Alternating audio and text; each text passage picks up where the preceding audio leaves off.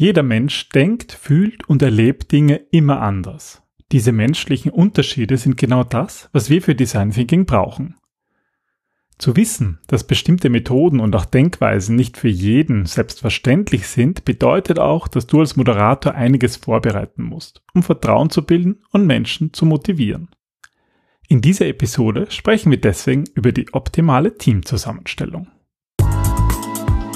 Willkommen beim Design Thinking Podcast, weil Innovation kein Zufall ist. Hier gibt es Tipps und Tricks aus dem Beratungsalltag von Ingrid und Peter Gerstbach, damit du innovative Lösungen entwickelst und erfolgreicher bei der Arbeit bist. Und jetzt geht's los. Viel Spaß! Hallo und herzlich willkommen zum Design Thinking Podcast. Hallo Ingrid. Hallo Peter. Hallo liebe Hörerinnen und Hörer. Wir haben in der letzten Episode begonnen, wieder einen ja, Anfänger-Content zu machen oder zumindest einen, einen Inhalt, der auch für Leute interessant ist, die vielleicht noch nicht so viel Erfahrung mit Design Thinking haben oder uns noch nicht seit hunderten von Episoden hören. genau. Weil wir natürlich auch ja, neue Leute zu Design Thinking bringen wollen, weil es einfach eine spannende Methode ist. Und das wollen wir ein bisschen weiterführen. Und deswegen sind wir in uns gegangen, oder besser gesagt, ich habe Ingrid gefragt, ähm, welche Fragen du bekommst, wenn Kunden nicht viele Design Thinking Erfahrung haben, was die so fragen. Und eine Frage, die du häufig bekommst, dreht sich so rund um das Team. Wie viele Leute soll man überhaupt einladen und ähm, wie soll man das Team zusammenstellen? Und darum geht es in der heutigen Episode. Genau, also das ist eigentlich eine der spannendsten Fragen auch, weil die nicht so einfach zu beantworten ist. Aber Design Thinking ohne ein Team macht nur bedingt Sinn. Wir kriegen ja hin und wieder auch so die Frage, kann man Design Thinking auch alleine machen? Ja, und ähm, also Design Thinking als Prozess, um eine Innovation zu entwickeln, kann man einfach nicht alleine machen. Man kann einzelne Methoden für sich herausnehmen, man kann irgendwie, wenn man ähm, im Rahmen eines Coachings oder irgendwie in einer Selbstreflexionsphase sich selber ein bisschen weiterentwickeln möchte, kann man natürlich auch dieses Design Thinking Mindset anwenden. Aber wenn es eben darum geht, Prozesse zu optimieren oder Innovationen zu entwickeln, dann brauchen wir dieses Schwarmwissen, dann brauchen wir die Erfahrung vieler Menschen aus unterschiedlichen Bereichen. Ja, und das wäre dann so, so Design Thinking alleine ist irgendwie so wie zu sagen, ich habe jetzt ein Auto und ich tue halt die Reifen abmontieren und den Motor ausbauen und es ist ja immer noch ein Auto. Ja, irgendwie schon, aber irgendwie. Das Team ist wichtig, nicht. ja. Also Design Thinking ist auch ein Teamsport. Ja, und die Teamgröße selbst, da hast du ja schon gesagt, das hängt davon ab. Also das da lässt sich auch nicht eine eindeutige Antwort geben, oder? Nein, also das ist wirklich schwierig. Das kommt immer auf die Fragestellung, auf das Unternehmen an. Es kommt auf die Art und Weise des äh, Problems an. Ist es, wie komplex ist es? Es kommt darauf an, ähm, was das eigentliche Ziel von Design Thinking in einem Workshop sein soll. Soll es jetzt zum Beispiel zum Teamzusammenhalt beitragen, na, dann werde ich mehr Leute dazu einladen. Soll es jetzt wirklich eine Entwicklung von einem Produkt oder Prozess sein, dann würde ich eher schon, dass es weniger, weniger Leute sind, einfach damit man schneller und flexibler agieren kann. Vielleicht müssen wir auch da mal ganz zu Beginn klären, was eigentlich oder wie, wie Design Thinking eigentlich in der Praxis aussehen kann. Weil das klärt natürlich auch schon, warum das mit dem Team nicht so einfach ist. Ich kann jetzt Design Thinking in einem Workshop machen. Ich habe zum Beispiel einen vierstündigen Workshop und moderiere den nach Design Thinking Prinzipien.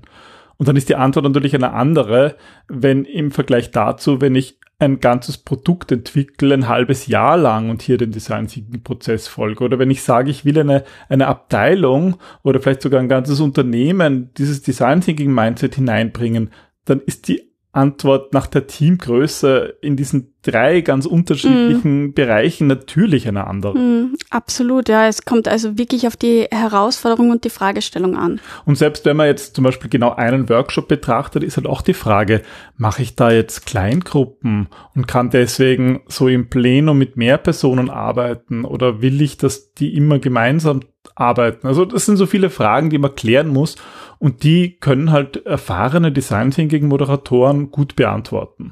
Ja, also man kann ja auch durchaus als Einzelunternehmer oder als Selbstständiger ähm, der jetzt wirklich, wo das Unternehmen nur aus einer Person besteht, mit einem Team arbeiten. Man kann dann seine Bekannten fragen oder Kunden potenzielle holen. Und das alles ist schon relevant, ähm, wenn es darum geht, dieses ganze Setting einmal aufzustellen. Also ich muss schon wissen, wie viele Leute ich brauche, um eine bestimmte Fragestellung gut zu beantworten. Aber das ist halt irgendwie so ein bisschen Henne oder Ei Problem. Die Fragestellung ist halt wichtig für die Teamgröße. Ja, und ähm, was halt immer dabei wichtig zu beachten ist, es gibt halt so, so Herausforderungen, die mit der Teamgröße ganz automatisch hm. entstehen. Mhm. Ähm, Probleme, Schwierigkeiten oder eben Herausforderungen. Ähm, wie ist das, wenn einfach viele verschiedene Köpfe zusammenkommen? Das ist natürlich die große Herausforderung, ähm, die Herausforderung der ja, der Gruppendynamik, wenn viele unterschiedliche Persönlichkeiten zusammenkommen. Denn ist es zwar wichtig, weil du so auf viel Wissen zurückgreifen kannst und weil das ähm, einander sehr anspornt und motiviert, aber das sind ja meistens ganz unterschiedliche Persönlichkeiten. Also der eine ist extravertierter als der andere. Der eine mag alleine arbeiten lieber als in einer Gruppe arbeiten vielleicht ist einer schüchtern, der sich gar nicht traut, etwas zu sagen. Also das sind ganz viele Komponenten und auch die Tagesstimmung, die man hat an dem Tag. Das spielt alles mit hinein und macht einfach ganz viel gruppendynamische Prozesse aus. Und deswegen ist bei uns auch diese, diese Gruppendynamik so ein wichtiger Fokus, weil du als Moderator hast halt wirklich die Aufgabe, den Prozess so zu lenken, dass du das Bestmöglichste aus dem vorhandenen Team herausholst. Und dafür musst du halt auch gut die Menschen einschätzen können. Das stimmt, dass du sagst, ja, weil ich, wir kriegen auch oft das Feedback, dass unsere Design Thinking Master Ausbildung ja eigentlich eine Moderationsausbildung ist und das ist ganz, ganz wichtig. Ja. Und da gehört zum Beispiel auch dazu, dass man sich auch bewusst ist, ähm, was so der Auftrag von extern eigentlich bewirken kann. Mhm. Weil oft wird der halt irgendwie vorgegeben und das kann aber auch zu einem Problem führen.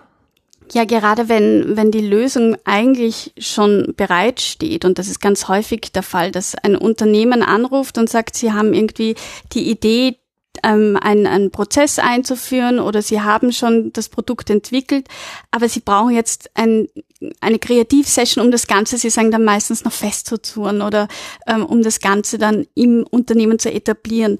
Und eigentlich meinen sie damit, dass sie die Lösung schon haben, aber jetzt als Deko ein Kreativteam wollen. Damit heißt, sie haben Sie haben kreativ gearbeitet oder innovativ. Und Design Thinking ist nicht das Sahnehäubchen auf der Torte, dafür eignet sich einfach nicht. Ja, und es führt dazu, dass das Team ganz oft auch falsche Probleme angeht, weil ein wichtiger Schritt oder eine wichtige Voraussetzung, haben wir auch letztes Mal besprochen, ist halt, dass die Menschen offen für Neues sind, dass die Menschen bereit sind, dass das Ergebnis noch nicht feststeht. Aber wenn das Ergebnis schon feststeht, dann kann ich ja daran nichts ändern. Und das heißt, ich werde ganz viele Denkfehler begehen, um mein Hirn dorthin zu trimmen, dass eh alles passt, wie es ist. Ja, das kann nie zu kreativen Lösungen führen. Und das ist sozusagen, das, deswegen haben wir ein Team. Also der Zweck eines dieses heterogenen Teams besteht ja darin, diese breite Perspektive zu fördern. Na, absolut, weil sonst beschränkst du die Leute auch auf eine Sichtweise und ähm, warum lädst du sie dann überhaupt ein? Genau. Schade um die Zeit aller. Absolut. Ähm, was halt dazu kommt, wenn man nun ein, ein breites Team hat, muss man das halt auch ganz bewusst moderieren, weil es halt sein kann, dass sonst was schief geht. Ja, gerade ähm, wenn du erfahrene und weniger erfahrene Teammitglieder zusammenwürfelst, und das ist ja auch ein bisschen Sinn und Zweck der ganzen Aktion, dann kann es aber sehr schnell passieren, dass ein sehr erfahrener Kollege ähm, seine Erfahrung auch sehr gerne preisgibt und das schüchtert aber weniger oder auch jüngere Personen schnell ein. Und da gilt als Moderator wirklich bewusst zu steuern und bewusst zu schauen, dass eine Wohlfühlatmosphäre entsteht, eine Atmosphäre des Vertrauens, wo sich jeder auch traut, seine Meinung kundzutun. Weil was ganz, ganz häufig ist im Design Thinking, ist die Angst vor dem Scheitern. Hm, es gibt generell so Gruppendenkfehler, die häufig auftreten, die man als Moderator kennen muss. Mhm. Also, dass einfach Gruppendenken passiert und in eine Richtung tendiert wird, die da eigentlich gar nicht die dann eigentlich gar nicht be be bewusst so angesteuert worden ist oder dass man halt einfach dadurch blinde Flecken im Team übersieht. Ja, und es gibt auch Menschen, die sich in Gruppen einfach nicht wohlfühlen. Auch das muss man berücksichtigen. Das waren jetzt so einige Herausforderungen, wie wir sie aus unserer Praxis kennen. Ähm, eine häufige Frage, die wir auch bekommen, wen lade ich jetzt eigentlich ein? Sozusagen, viele Unternehmen agieren wenn, so, dass wenn ein Problem zu lösen ist, dass sie vor allem Spezialisten holen. Wie ist das im Design Thinking? Also ähm, im Design Thinking bestimmt einmal immer das Team, wohin die Richtung geht. Ähm, die Methoden gibt zwar der Moderator vor und sucht die aus, dafür ist er ja da, aber sozusagen in welche Richtung gearbeitet wird, welche Lösung präferiert wird, das ist eigentlich das Ergebnis einer Teamentscheidung. Und deswegen muss die äh, Hierarchie äh, im Design Thinking Team eine sehr flache sein. Da gibt's keinen Anführer, da gibt's keine Stufen, keine Hierarchien. Aber sind jetzt Spezialisierungen nicht wichtig? Doch, Spezialisierungen sind wichtig, aber ähm, es ist eigentlich wichtiger, die sogenannten, wir haben das im Buch T-shaped People genannt, also Menschen, die äh, sozusagen eine ja, ähm, die umfassende Kenntnisse und Erfahrungen in ihrem Bereich haben, also das ist mhm. so der, der Balken nach unten, und aber auch viel Wissen in anderen Bereichen, beziehungsweise gut mit Menschen aus anderen Bereichen kooperieren können. Das heißt, ihr Wissen einfach verbreitern können. Das ist natürlich dann nicht zu tief, aber eben auch breit. Also wir brauchen nicht nur, ja, so Fachtrotteln unter Anführungszeichen. Genau, also es kommt da auch wieder auf die Fragestellung an und es kommt auch immer darauf an, in welcher Phase ich diese ähm, Menschen, die Spezialisten gerne mit einbeziehen würde. Geht es ums Prototyping, wo ich wirklich einen Spezialisten brauche, der Fehler, die nur ein Spezialist sieht, ähm, vielleicht äh, vermeiden kann? Oder geht es um die Ideengenerierung, wo ich einen Spezialisten brauche, der einfach noch was reinbringt? Also das ist ganz unterschiedlich. Und es ist halt auch leider so, dass in vielen Organisationen ähm, diese fachliche Domäne sehr stark beleuchtet wird, aber zum Beispiel andere menschliche Eigenschaften nicht so stark mhm. berücksichtigt mm. werden. Da gibt es ja auch welche, die ganz wichtig sind, gerade im Design Thinking, oder? Ja, also im Design Thinking sind die Voraussetzungen, ohne denen kann man einfach nicht arbeiten, dass das Team empathisch ist, dass sie gerne experimentieren, dass sie neugierig sind, auch mutig neue Wege zu gehen mhm. und ähm, auch mutig die eigenen Annahmen in Frage zu stellen, dass sie ganzheitlich denken und eben keine Aspekte irgendwie ausschließen und dass sie aufgeschlossen gegenüber neuen Lösungen sind. Und das ist mindestens genauso wichtig, wie dass eben ein fachliches Know-how besteht und gerade im Design Thinking sind diese Eigenschaften super wichtig. Mhm. Wenn wir jetzt uns in einem äh, Meeting befinden, ähm, sozusagen, wir haben unser Team ausgewählt, ähm, was ist sonst noch deiner Meinung nach wichtig, damit eben zum Beispiel diese, diese Denkfehler im Team nicht passieren? Gibt es irgendwelche Regeln, auf die wir achten können? Also ähm, wir machen das so, dass wir vor einem Workshop immer die Design Thinking Regeln erklären. Also wir haben ein, ein eigenes Poster erstellt, das nehmen wir auch immer mit und da sind die Design Thinking Regeln drauf und die werden auch aufgehängt, damit sie jederzeit für die Leute sichtbar sind.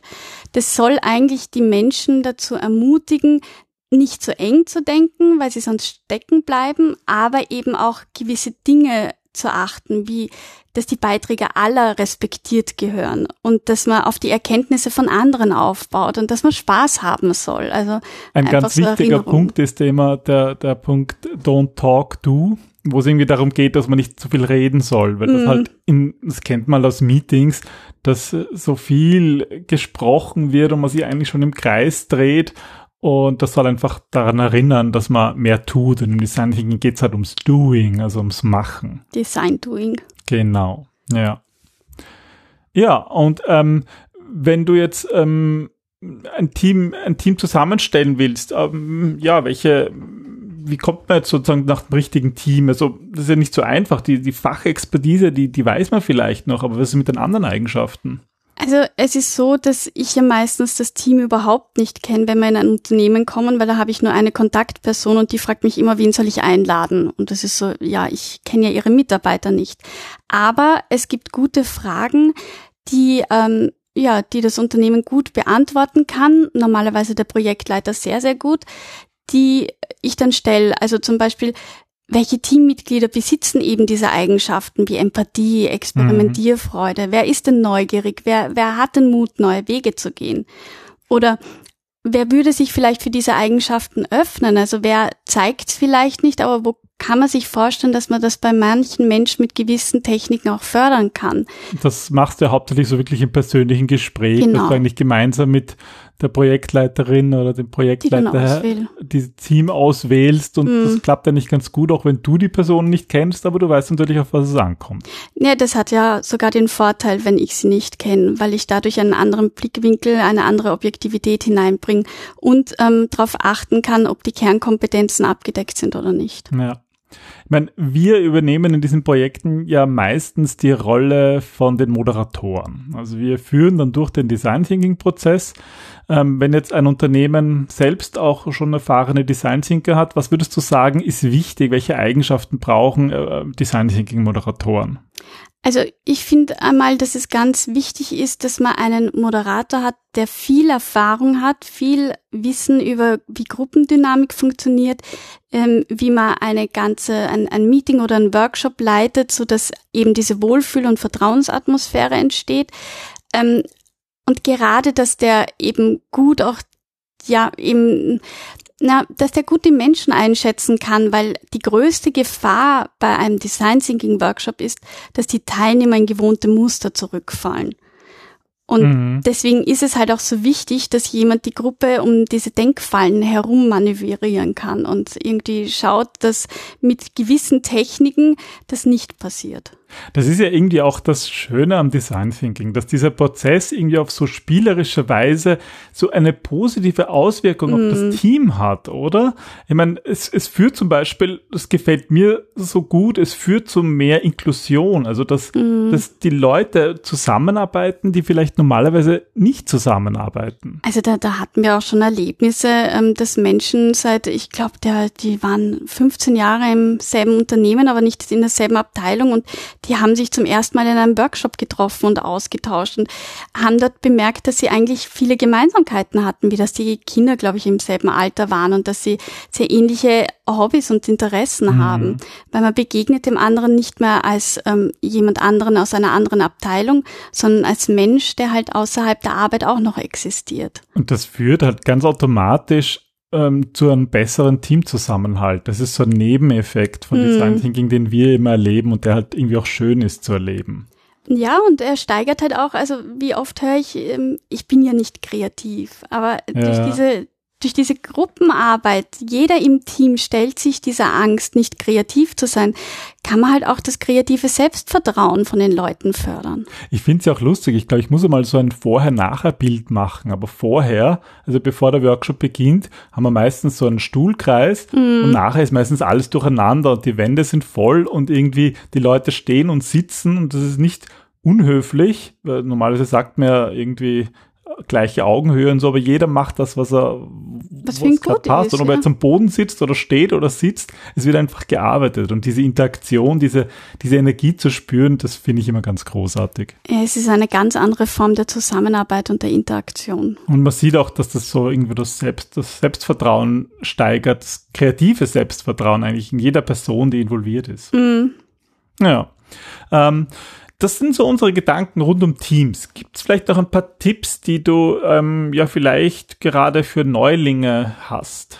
Also wenn, ähm, wenn ein Moderator ein, ein Design Thinking Workshop vielleicht noch nicht so oft moderiert hat, ähm, dann würde ich empfehlen, dass man bei jedem ersten Kick-Off-Meeting einmal beginnt, den, Desi äh, den Design Thinking Prozess zu erklären. Also was ist Design Thinking? Aus welchen Phasen besteht Design Thinking? Was erwartet die Leute da? Welche Vorteile gibt es? Das hilft den Leuten auch, die Ängste abzubauen und mehr Vertrauen zu gewinnen und sich eher in den Prozess einzulassen. Dann haben wir auch schon ganz oft das Thema Icebreaker gehabt. Wir arbeiten viel mit Icebreakern und gerade wenn ein Team neu zusammenkommt, ist das so wichtig, weil das halt Barrieren bricht, weil das irgendwie Menschen zum Lachen und zum Interagieren bringt, weil da einfach viel Dynamik entsteht. Und was ich auch wichtig finde, ist, dass man gerade in, im Bereich eines ersten Workshops viel mit Storytelling arbeitet, einfach viele Geschichten erzählt, wie es gut funktioniert hat, Geschichten motiviert. Ich habe jetzt eine, eine Studie, ähm, eine Harvard-Studie gelesen, dass Geschichten 22 Mal besser gemerkt werden als Fakten. Hm. 22 das Mal. ist wahnsinnig viel. Ja, das ist nicht zehnmal so viel, das ist 22 Mal so viel. doppelt so viel wie zehnmal so viel. Das ist wirklich ähm, bemerkenswert. Ja. Zum Thema Business-Spiele, also Icebreaker, haben wir auch äh, vor zwei Episoden eine Wiederholung gemacht. Business-Spiele für Workshops in der Folge DT 430 und eigentlich auch die anderen Themen haben wir schon häufig ähm, beleuchtet. Aber wir hoffen vor allem, dass wir mit diesem Thema rund um das Team, ja, vielleicht auch Moder Neulinge, die Design Thinking schon oft davon gehört haben, aber ähm, sich noch nicht recht vorstellen könnten, wie sie das angehen, dass wir denen ein bisschen geholfen haben. Mhm. Und ähm, wir, wir teilen gern unsere eigene Erfahrung und das tun wir natürlich auch in unseren Trainings. Ich habe ganz am Anfang auch schon unseren Design Thinking Master davon erzählt. Das ist sozusagen unsere, ja, unsere Ausbildung für die äh, Leute, die wirklich ähm, Design Thinking mastern wollen, also wirklich gut darin sein wollen, wirklich gute Moderatoren sein wollen. Und da geht es halt auch sehr viel um Moderation. Da lernt man natürlich die Design Thinking Methoden, aber es geht halt auch viel um Gruppendenken und vor allem das Ganze immer so verwoben mit dem Design Thinking Mindset. Mhm. Das ist ja irgendwie etwas anderes als normale Gruppenmoderation schon ähnlich, aber diese Design Thinking Mindset ist halt ganz wichtig. Und ähm, ihr findet das unter unserer, auf unserer Website unter gerstbach.at die Termine für die, für die angehenden ähm, Trainingstermine. Bei uns schaut das immer so aus. Wir haben so einen, so einen ähm, Einsteigertag. Design Thinking Foundation heißt er bei uns. Da geht es darum, Design Thinking einfach kennenzulernen in der Praxis an einem Tag. Dann haben wir den Design Thinking Practitioner, dauert zwei Tage. Da wird man dann wirklich schon ein kleines Projekt durchführen. Und der Master ist dann aufbauend, also wenn man die anderen gemacht hat, um wenn man wirklich als Design Thinking Moderator ähm, ja genau das erreichen will, von dem wir gerade gesprochen haben. Mehr Inklusion, mehr Teamzusammenhalt, mehr Interaktion und Zusammenarbeit im Team und ja, das kreative Selbstvertrauen steigern. Ja, vielen Dank fürs Zuhören. Ich hoffe, ähm, diese Episoden, die sich eben auch wieder an, an ein bisschen mehr Anfänger ähm, richten, die gefallen euch. Hm. Ähm, wenn ihr jemanden kennt, der sich dafür interessiert, freuen wir uns natürlich auch sehr, wenn ihr den Podcast weiterempfehlt. Sagt es euren Freunden und Kollegen weiter, weil ja, wir finden, es braucht mehr Design Thinking in den Organisationen hier auf unserer Welt. Definitiv. Also dann, bis zum nächsten Mal. Bis dann. Tschüss. Tschüss. Música